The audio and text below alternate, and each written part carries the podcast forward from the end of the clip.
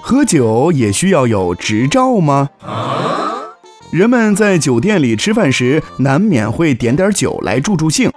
但在有的国家，喝酒并不是一件自由的事，比如在卡塔尔、孟加拉国和阿拉伯联合酋长国等等。卡塔尔是一个禁酒的国家，禁止酒的进口。不仅如此，在公共场所喝醉酒，还很有可能会遭受到牢狱之灾，Oh no，或者被驱逐出境。当然。这也并不是说就不能喝酒，在一些有执照的旅馆、餐厅和酒吧里是有酒卖的，但买的人需要持有当地政府颁发的允许喝酒的执照才行。据说在卡塔尔的首都多哈只有一个专卖店有酒出售，不过卡塔尔的外国居民是允许从合法渠道获得酒的。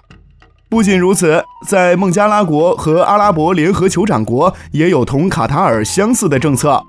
所以朋友们出国的时候想喝酒，一定要选对国家哦。